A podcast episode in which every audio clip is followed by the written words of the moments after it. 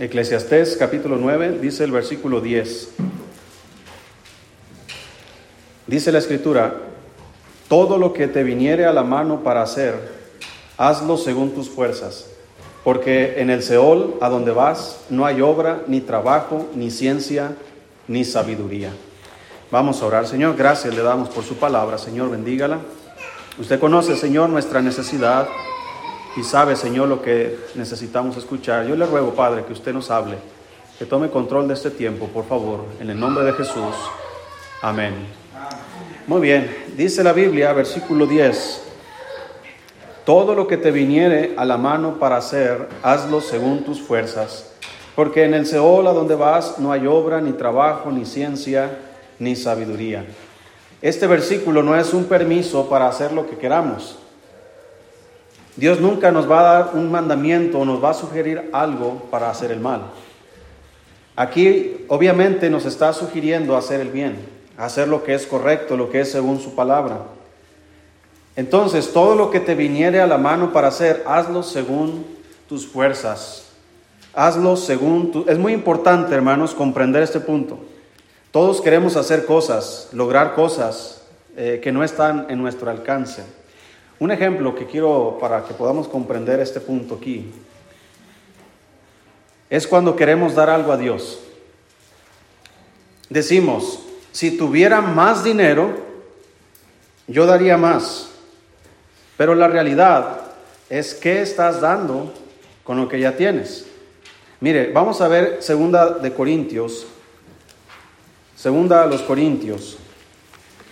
Solamente es un ejemplo y todos vamos a caer en, en, lo mismo. Segunda a los Corintios, capítulo 8. Todo lo que te viniere a la mano a hacer, hazlo según tus fuerzas. Dice segunda de Corintios, capítulo 8, versículo 11. Dice, ahora pues, llevad también a cabo el hacerlo, para que como estuvisteis prontos a querer, así también lo estéis en cumplir conforme a qué? A lo que tengáis. Porque si primero hay la voluntad dispuesta, será acepta según lo que uno tiene, no según lo que no tiene. Entonces, la palabra de Dios está hablando aquí acerca de una ofrenda que se ha levantado para los santos en Jerusalén, en Judea, y las iglesias de Macedonia estaban preparados, habían recaudado un fondo para poder ayudar a los pobres. Y Pablo le dice a la iglesia en Corinto, ustedes también desde el año pasado han estado dispuestos, pero, pero dice, llévenlo pronto a hacerlo. Su ofrenda va a ser aceptada según lo que tienes, no según lo que no tienes. Y este es un claro ejemplo, hermanos, de cuántas veces nosotros queremos hacer cosas, o más bien, pretendemos hacer cosas sin tener lo que, lo que necesitamos. Decimos, lo mismo podríamos decir sobre otros asuntos. Si yo supiera más, si yo tuviera más tiempo, si tuviera más talento, si tuviera más dones, y siempre hablamos, hermanos, de lo que no tenemos para suponer que pudiéramos dar más de nosotros mismos y de lo que tenemos. Pero la pregunta es, ¿qué estás haciendo con lo que ya eres y con lo que ya tienes? Según tus fuerzas, según tus fuerzas sugiere, hermanos, según tus recursos. Según tus fuerzas es según tus talentos, según tus dones, según tus finanzas, según tus capacidades actuales. Yo sé que si, si yo tuviera más dinero, yo pudiera hacer más. Pero eso es si tuviera.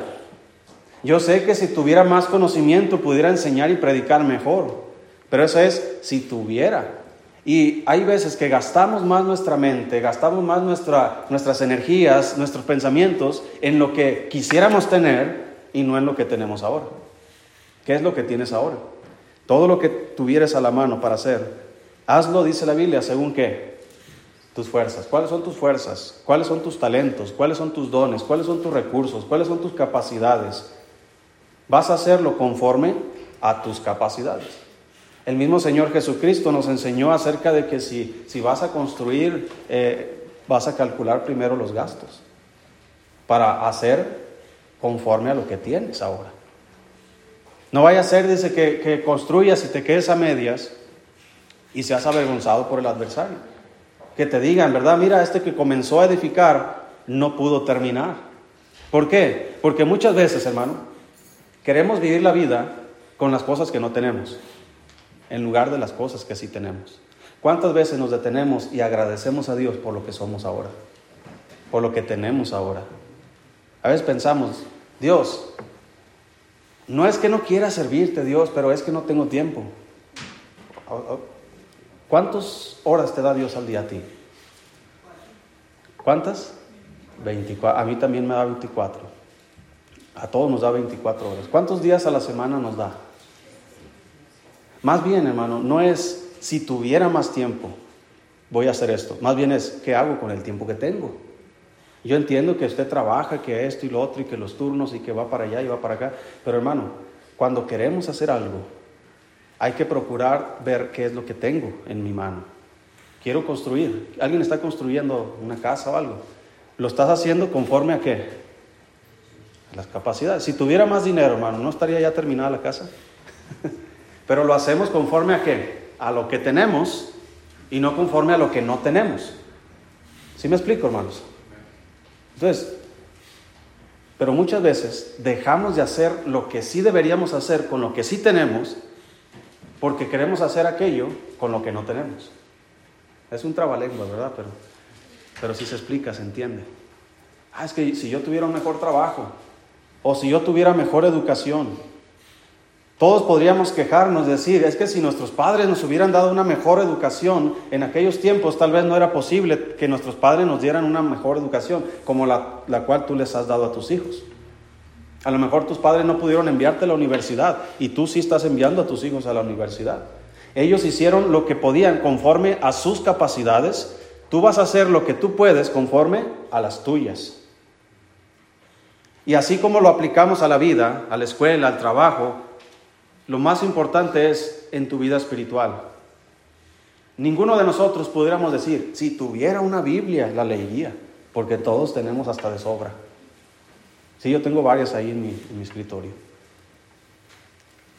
Si hubiera, no tenemos pretexto aquí, hermanos, en esta comunidad decir, si hubiera una iglesia, iría a la iglesia, porque ya hay una iglesia. Podría, hay muchos que piensan, Ah, si, tuviéramos un mejor pastor, confórmese con lo que tiene. es que si tuviéramos un mejor pastor, las cosas serían diferentes. Hermano, no se trata de lo que quisiéramos hacer con lo que no tenemos. Se trata de qué es lo que podemos hacer con lo que sí tenemos.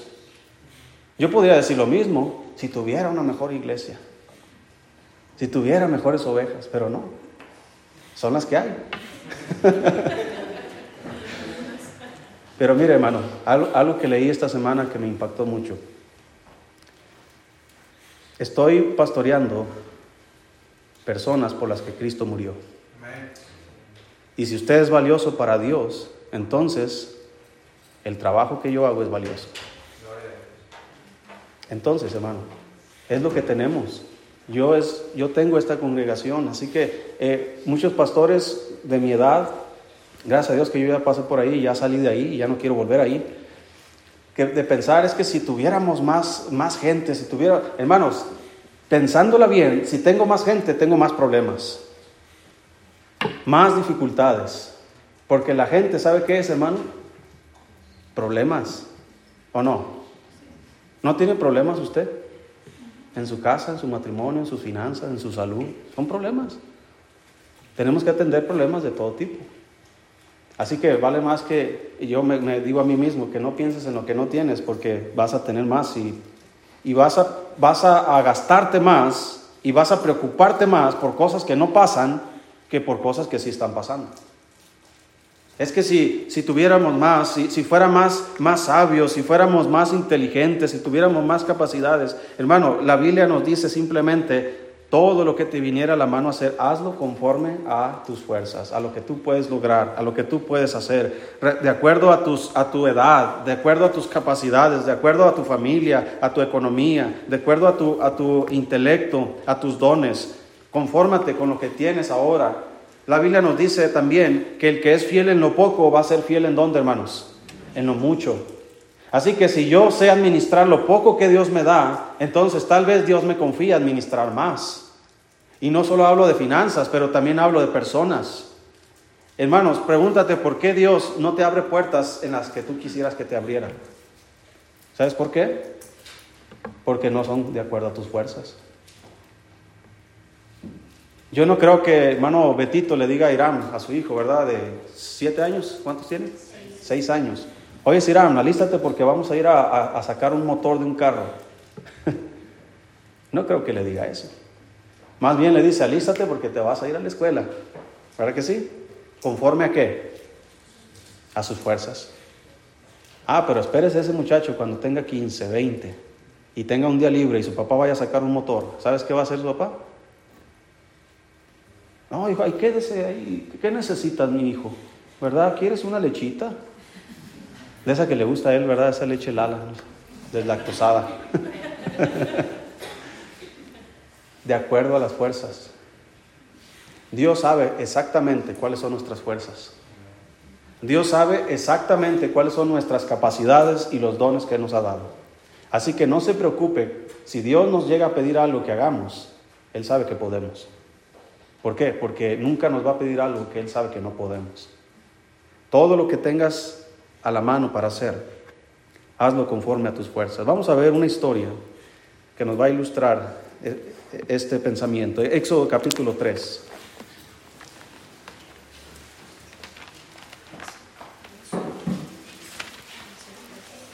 Éxodo capítulo 3.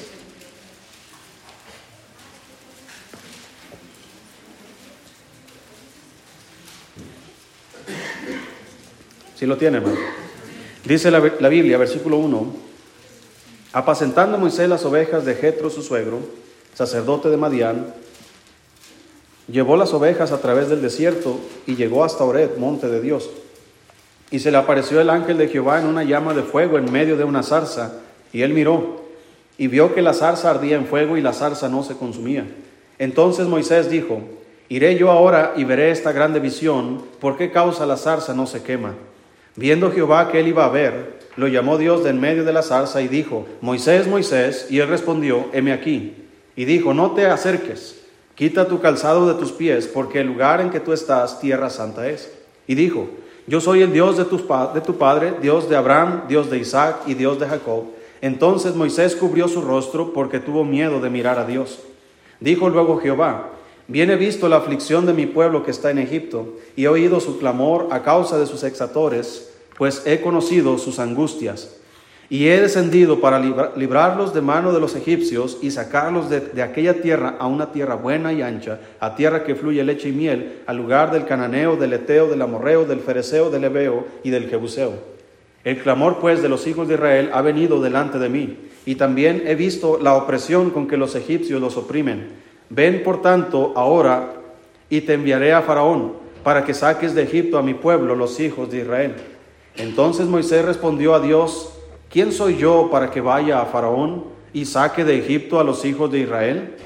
Y él respondió, ve, porque yo estaré contigo, y esto te será por señal de que yo te he enviado. Cuando haya sacado de Egipto al pueblo, serviréis a Dios sobre este monte. Capítulo 4, versículo 1.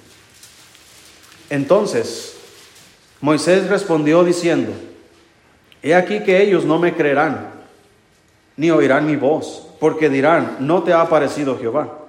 Y Jehová dijo, ¿qué es eso que tienes en tu mano? Y él respondió, una vara. Y él dijo, échala en tierra, y él la echó en tierra, y se hizo una culebra, y Moisés huía de ella. Entonces dijo Jehová a Moisés, extiende tu mano y tómala por la cola. Y él extendió su mano y la tomó, y se volvió vara en su mano. Por eso, por esto creerán que te he aparecido Jehová, el Dios de tus padres, el Dios de Abraham, Dios de Isaac y Dios de Jacob. Le dijo además Jehová, mete ahora tu mano en, tu seno. Y él metió la mano en su seno, y cuando la sacó, he aquí que su mano estaba leprosa como la nieve. Y dijo, vuelve a meter tu mano en, en tu seno. Y él volvió a meter su mano en su seno, y al sacarla de nuevo del seno, he aquí que se había vuelto como la otra carne. Si aconteciere que no te creyeren ni obedecieren a la voz de la primera señal, creerán a la voz de la postrera.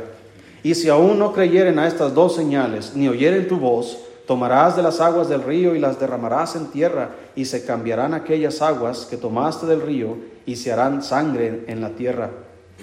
Entonces dijo Moisés a Jehová, ay Señor, nunca he sido hombre de fácil palabra, ni antes ni desde que tú hablas a tu siervo, porque soy tardo en el habla y torpe de lengua. Y Jehová le respondió, ¿quién dio la boca al hombre? ¿O quién hizo al mudo y al sordo, al que ve y al ciego? ¿No soy yo Jehová? Ahora pues ve, y yo estaré con tu boca, y te enseñaré lo que hayas de hablar. Y él dijo, ay Señor, envíate ruego por medio del que debes enviar.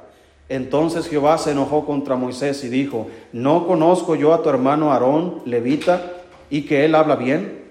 He aquí que él saldrá a recibirte y al verte se alegrará en su corazón.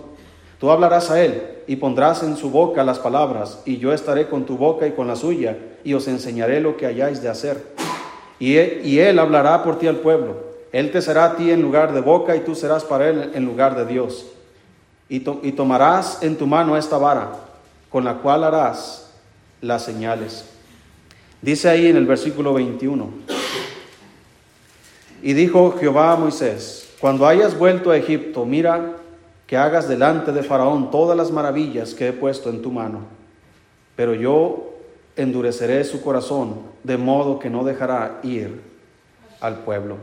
Versículo 20 dice, entonces Moisés tomó su mujer y sus hijos y los puso sobre su asno, sobre un asno, y volvió a tierra de Egipto. Tomó también Moisés la vara de Dios en su mano. Esta historia, hermanos, del llamamiento de Moisés nos ilustra lo que en Eclesiastés se nos dice. Todo lo que tuvieres a la mano para hacer, hazlo según tus fuerzas. Dios enciende una, una zarza, un árbol, y no se consume este árbol, y Moisés está observando y él va. ¿Y por qué no se está consumiendo? Y Dios comienza a hablar con él. Le dice, Moisés, he visto la aflicción de mi pueblo en Egipto y, ahora yo quiero enviarte a ti para que tú vayas y saques a mi pueblo de Egipto. Entonces Dios está dando una tarea, Dios está dando un mandamiento a Moisés. Y Moisés, ¿qué comienza a darle a Dios? Excusa tras excusa, tras excusa, tras excusa. No sé hablar. Me envía por quien tengas que enviar. Dios manda a Moisés a hacer algo que, que nunca ha hecho. Y Moisés pone excusa tras excusas para defender su postura de no poder hacerlo. Esas excusas que ponemos, hermanos, están relacionadas con las cosas que no tenemos. Y tendemos a decir como Moisés, no me creerán, no sé hablar, hay mejores que yo, etcétera, etcétera. Y ese no debería ser nuestro caso, porque si Dios nos está pidiendo que hagamos algo, hermanos, es porque Él sabe que podemos hacerlo. Nunca te va a pedir algo que no puedes hacer. Dios no preguntó a Moisés si era capaz de hacer lo que le pedía o si tenía lo necesario para hacer la tarea. Hermano, si Dios me pide hacer algo es porque Él sabe que soy capaz y porque tengo lo necesario para hacerlo. Y si no, Él promete capacitarme y proveerme lo necesario para hacer la tarea. O sea, Dios no está, hermanos, eh, en crisis. Dios no está en problemas. Él nunca va a decir, híjole, ¿cómo le vamos a hacer para que el mundo sea salvo?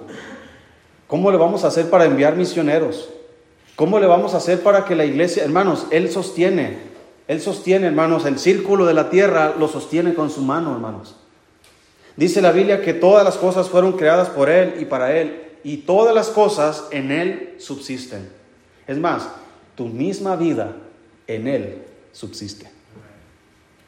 Así que cuando Él me pide hacer algo, hermanos, Él sabe exactamente mis fuerzas, mis capacidades, mis dones.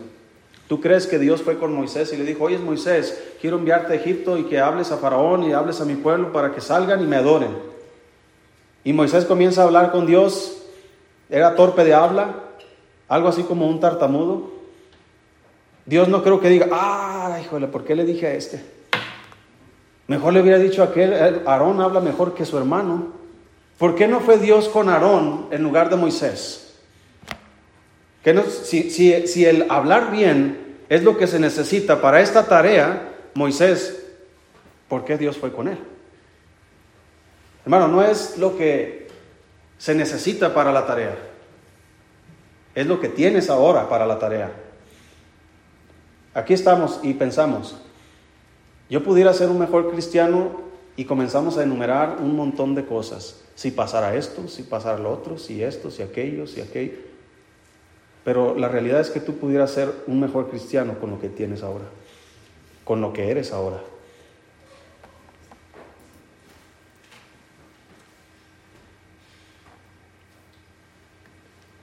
Me recuerda cuando iba a salir yo de los mochis y no había una decisión dónde iba a ir. El pastor me dijo, ya es tiempo que salgas. Entonces mi mente empezó a volar, pues ¿a dónde voy? A China, Alemania, no sé a dónde. Y luego me dice,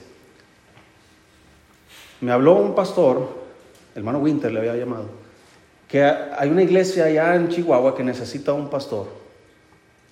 Yo no quiero ser pastor. Yo no quiero ser pastor. Todavía no quiero ser pastor, ¿Alguien, ¿Alguien quiere mi puesto? Porque no tengo las capacidades, los dones, los talentos, el carisma.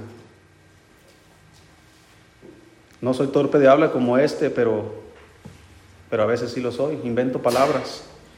Tengo un vocabulario propio. Pero ¿sabe qué, hermano? No se trata de lo que no tienes, se trata de lo que tienes. Y con lo que tienes, obedece a Dios que te está pidiendo que hagas algo. Porque si tú pones de excusa las cosas que no tienes para la, cosa que Dios quiere que hagas, tú estás diciéndole a Dios como Moisés, Señor, yo no puedo porque soy torpe de habla, Señor, yo no, yo, no me van a creer, Señor, eh, mejor envía por quien debas enviar. Lo que está diciendo en pocas palabras, Señor, hay mejores personas que yo. Hay personas que hablan mejor que yo. Hay personas que tienen eh, un corazón mejor que el mío. Hay personas que tienen más tiempo que yo, más sabiduría que yo. Y es verdad, hermanos. Hay más personas mejores que nosotros en todo lo que hacemos. Aquí hay mecánicos, hay mecánicos mejores que ustedes. Aquí hay electricistas, hay electricistas mejores que ustedes. Hay pastores mejores que yo. Hay cristianos mejores que nosotros. Pero no podemos ver lo que otros son, lo que otros tienen, y dejar de ver lo que yo soy y lo que yo tengo. Yo debo, hermanos, tomar lo que soy, como Pablo dijo, por la gracia de Dios, soy lo que soy. Y su gracia no ha sido en vano para conmigo. Así que yo soy como soy, con mi personalidad, con mi físico, con mi intelecto, con mis dones, con mis talentos, también con mis deficiencias. Así soy. Y aquí estoy.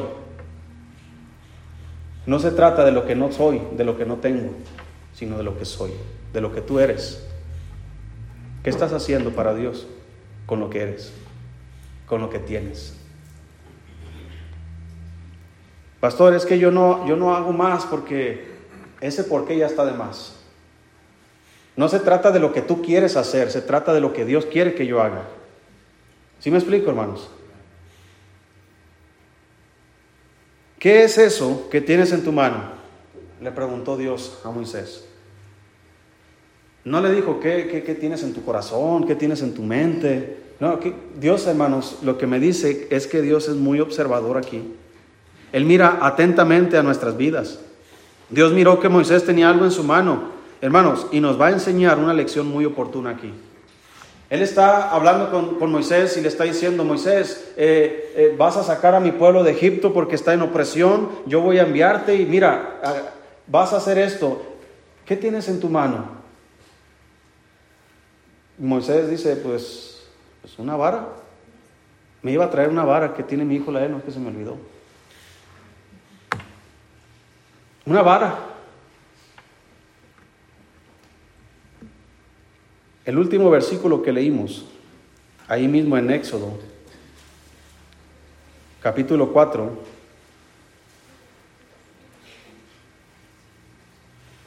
versículo 20. Cuando Moisés por fin ya obedece y sale, dice, entonces Moisés tomó su mujer y sus hijos y los puso sobre un asno y volvió a tierra de Egipto. Tomó también Moisés, ¿qué cosa, hermanos? Ya no es la vara de Moisés. Ahora es la vara de quién, hermanos? ¿Ve la diferencia? Cuando tú tienes lo poquito, lo mucho que tú tienes, tus dones, capacidades, tus talentos, tus fuerzas, todo lo que tú eres, lo que tú tienes, se los pones en las manos de Dios, y las cosas son diferentes. Ya no es Moisés, ya no es la vara de Moisés, ahora es la vara de Dios. Hermanos, Dios puede tomar lo que sea en sus manos y hacerlo algo extraordinario. Es una vara insignificante. ¿Cuánto valor pudiera tener esa vara, hermanos? Yo me imagino la vara de un anciano, cualquier vara, aunque hay varas más lujosas, ¿verdad? Hay varas que tienen decoraciones, hay varas que son de madera fina, hay varas que son de metal, hasta de oro, hay varas que tienen como la vara de ese viejito de, de, los dinosaurios, ¿sí recuerda ese viejito? Que, que, que tenía la, la, bola aquí, tenía un ámbar, ¿verdad? Con un mosquito adentro, es lujosa. Esta vara era una vara común y corriente no tiene valor. ¿Para qué sirve una vara? Sino para sostener a un viejo moribundo, un viejo que no puede sostenerse. Yo no soy viejo, por eso no uso varas. ¿Quién usa las varas? Viejitos. Gente que ya, ya su columna, ¿verdad? Ya está doblada y tiene que sostenerse con una vara. Hermano, Moisés tal vez usaba la vara a lo mejor para guiar a sus ovejas. Porque Moisés aquí, hermanos, tiene, ¿sabes cuántos años? 80 años. Y cuando murió tenía 120 años. Y la Biblia testifica que murió con todo su vigor. Así mueren los cristianos que confían en Dios, con todo su vigor. Aunque, como dijo Pablo, este hombre exterior se va desgastando el interior, no obstante, se renueva de día en día. ¿Por qué? Porque estamos en Cristo. No es la vara de Moisés, es la vara de Aarón, es la vara de Dios. ¿Qué es eso que tienes en tu mano? Con esa vara derrotó Dios a los dioses de Egipto. Con esa vara convirtió Moisés las aguas en sangre. Con esa vara Moisés llamó el granizo con fuego. Con esa vara Moisés dividió el mar rojo.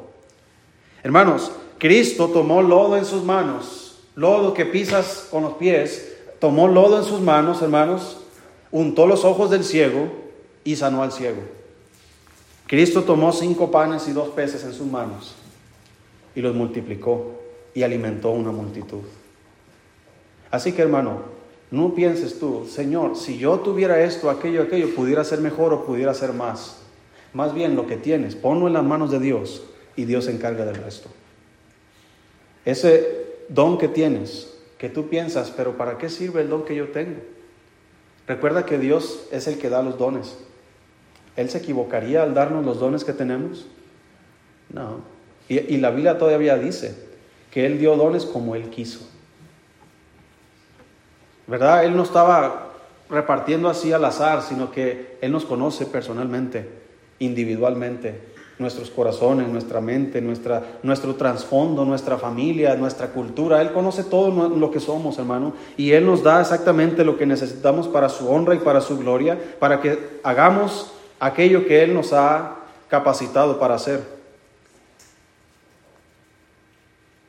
Dios prometió, hermano, no solamente que iba a salvarles de Egipto, sino que prometió estar con Moisés. Dice en Deuteronomio 34. Deuteronomio 34.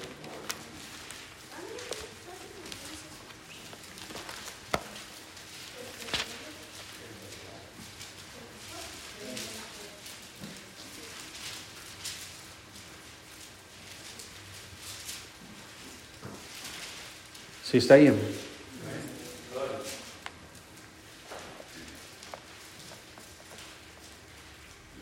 Dice ahí, versículo 1, subió Moisés de los campos de Moab al monte Nebo, a la cumbre del Pisga, que está enfrente de Jericó, y le mostró Jehová toda la tierra de Galaad hasta Dan, todo Neftalí, y la tierra de Efraín y de Manasés, toda la tierra de Judá hasta el mar occidental, el Negev y la llanura, la vega de Jericó, ciudad de las palmeras hasta Zoar.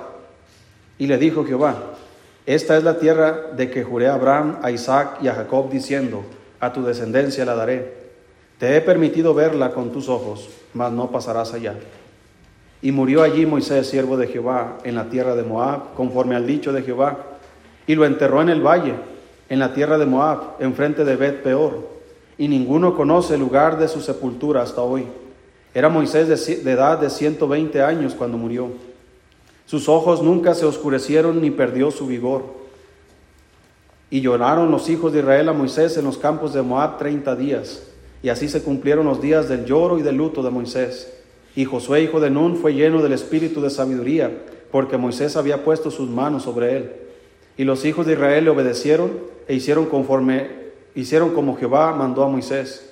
Y nunca más se levantó profeta en Israel como Moisés, a quien haya conocido Jehová cara a cara. Nadie como él en todas las señales y prodigios que Jehová le envió a hacer en tierra de Egipto, a Faraón y a todos sus siervos y a toda su tierra y en el gran poder y en los, gran, y en los hechos grandiosos y terribles que Moisés hizo a la vista de todo Israel. Todo este resumen de la vida de Moisés, ¿sabes con qué fue hecho, hermano? Con una vara. Una simple vara. Así que lo que tú llames simple, como, como el Señor le dijo a Pedro en aquella ocasión, lo que tú llamas, ¿verdad? Lo que Dios ha limpiado, no llames tú común. Lo que Dios toma en sus manos no es común, hermanos. Lo que Dios hace no es común, es extraordinario.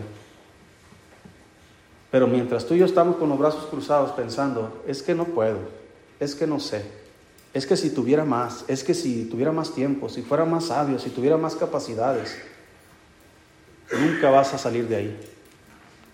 Si Moisés se hubiera quedado así en Moab, eh, en Madián, si él hubiera estado ahí cuando estaba con las ovejas de, su suegro y Dios le dice, ¿sabes qué Moisés? Así, así, quiero que vayas. Y Moisés se aferra y se aferra que no, que no, que no, porque no puedo, porque no sé hablar, porque no me van a creer. Mejor envía a alguien mejor. Tal vez, tal vez, no sé, es algo que no pasó. Pero si Moisés hubiera sido tan terco, tan terco, o una de dos, o Dios lo hubiera obligado o Dios lo hubiera ignorado. Y así nos puede pasar a nosotros.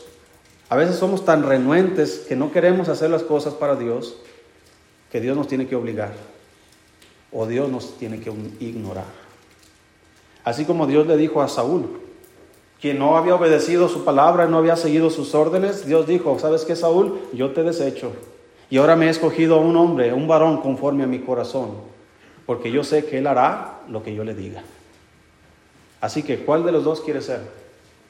aquel que se excusa y dice no puedo, o aquel que entrega lo que tiene en las manos de Dios, esperando que Dios haga el resto.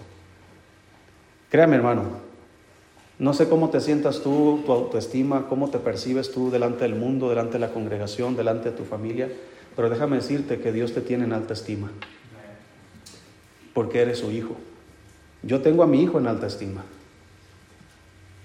¿Usted no los tiene a sus hijos en alta estima? ¿No son los mejores para usted? ¿Los que usted daría su vida por ellos? ¿No hizo eso Dios por nosotros? Así que no crea que porque usted ya es viejo, o porque está enfermo, o porque no tiene, o porque es pobre, o porque es ignorante, no sea alguien especial para Dios, o alguien útil para Dios. Dios no solamente utilizó personas educadas, como Pablo, por ejemplo, un hombre de letras, utilizó a Pedro, un hombre que era muy, ¿cómo se dice? Muy vulgar para hablar. Vulgar no en el sentido de malo, sino en el sentido de que era una persona sin letras, un pescador. Gedeón, un hombre que, un joven que está ahí sacudiendo el trigo de, su familia mientras están escondidos todos los israelitas. Dios se le aparece y le dice, ¿sabes qué, Gedeón? Eh, tú salvarás a mi pueblo de los madianitas. Y él dice, pero, pero, ¿con qué? Mi familia es pobre en Manasés. Hermano, ese es el problema que tenemos. Que siempre hacemos a Dios a un lado pensando que necesitamos otra cosa para poder hacer las cosas. Quita cualquier cosa, quita cualquier eh, economía, eh, quita, hermanos, cualquier capacidad, cualquier don, cualquier inteligencia y pon a Dios y Dios es suficiente para todo. Pero ahí estamos haciendo a Dios a un lado y pensando, es que mi economía, pero, pero no dice la Biblia, pedid y se os dará. Pero ¿a quién tienes que pedir? A Dios. No tenéis porque no qué, no pedís. Algunos, alguno está enfermo entre vosotros. No dice la Biblia, llame a los ancianos de la iglesia y oren por él ungiéndole con aceite en el nombre del Señor y la oración de fe salvará al enfermo. ¿No dice eso la Biblia, hermanos? Sí dice eso la Biblia. No, pero es que sí, y ya comenzamos mal. Tenemos que aprender, hermanos, que Dios es suficiente. Más que cualquier don, más que cualquier talento, capacidad, riquezas y sabiduría, es la presencia de Dios en quien tenemos que confiar. Si Él me manda hacer algo, entonces sí se puede hacer. No miraré mis limitaciones, no miraré mis debilidades, más bien miraré a mi Dios grande y poderoso. Si Él lo manda, lo haré. Y nada ni nadie puede detenerme. Porque cuando Dios se propone hacer algo a través de alguien, lo va a hacer. Siempre y cuando ese alguien no ponga excusa tras excusa tras excusa. ¿Cómo se considera usted, hermano? ¿Cómo lo considera Dios a usted? Independientemente de cómo estamos viviendo. Ese ya es otra, otra cosa. Yo sé que hay cristianos que están viviendo conforme a la voluntad de Dios, hay cristianos que están viviendo en rebeldía a la voluntad de Dios. Pero ese es otro tema. Yo me refiero a cómo nos ve Cristo, cómo nos ve Dios a nosotros. Dice que fuimos comprados por precio, el precio de la sangre de Cristo. Hermanos, que Dios mismo tuviera que venir al mundo y dar su vida por nosotros, ahí puedes ver el valor que tiene tu alma. Y si vales tanto, deja de estar mirando lo que no tienes y comienza a mirar lo que sí tienes. Mire, termino, termino con esto. Fíjate lo que tenemos. Número uno, tenemos a nuestro Padre está en los cielos. ¿Sí? No lo he visto, pero un día lo vamos a ver. Tenemos, dice que cuando fuimos salvos, que, hemos oído el Evangelio, fuimos sellados con el Espíritu Santo de la promesa. Tenemos al Espíritu Santo morando en nosotros. Dios mismo morando en nosotros. Eso es impresionante, hermano. Que Dios mismo se rebaje a morar en mi cuerpo mortal es impresionante. Tenemos la palabra de Dios en nuestro idioma. No tenemos que batallar de qué, idioma o qué. Hermanos, tenemos la palabra de Dios en nuestro idioma. Tenemos una Biblia. Tenemos una iglesia. Hay un pastor en la iglesia. Tus hijos vienen a la iglesia y hay quien les enseñe. Hay quien atienda a ellos. ¿Se fija, hermano, todas las cosas que tenemos? ¿Qué estamos haciendo con lo que tenemos? No con lo que no tenemos. Ahora, hay cosas que usted pudiera tener más y es posible. Puede tener más conocimiento si usted lee más la palabra de Dios. Puede ser más santo si usted practica más la palabra de Dios. Puede ser más capaz de servir a Dios si usted comienza a servir a Dios con lo poquito que sabe hacer ahora. Todo puede mejorar y todo puede ser mejor, hermanos, con el tiempo si aprendemos a usar lo que tenemos ahorita. Todo lo que tuvieres en la mano para hacer, hazlo conforme a tus fuerzas. ¿Qué tienes en la mano? ¿Qué tienes en la mano? Preguntó Dios a Moisés. Ahora Dios te pregunta a ti, ¿qué tienes en la mano? ¿Qué vas a hacer? Vamos a orar. Dios, gracias por su palabra.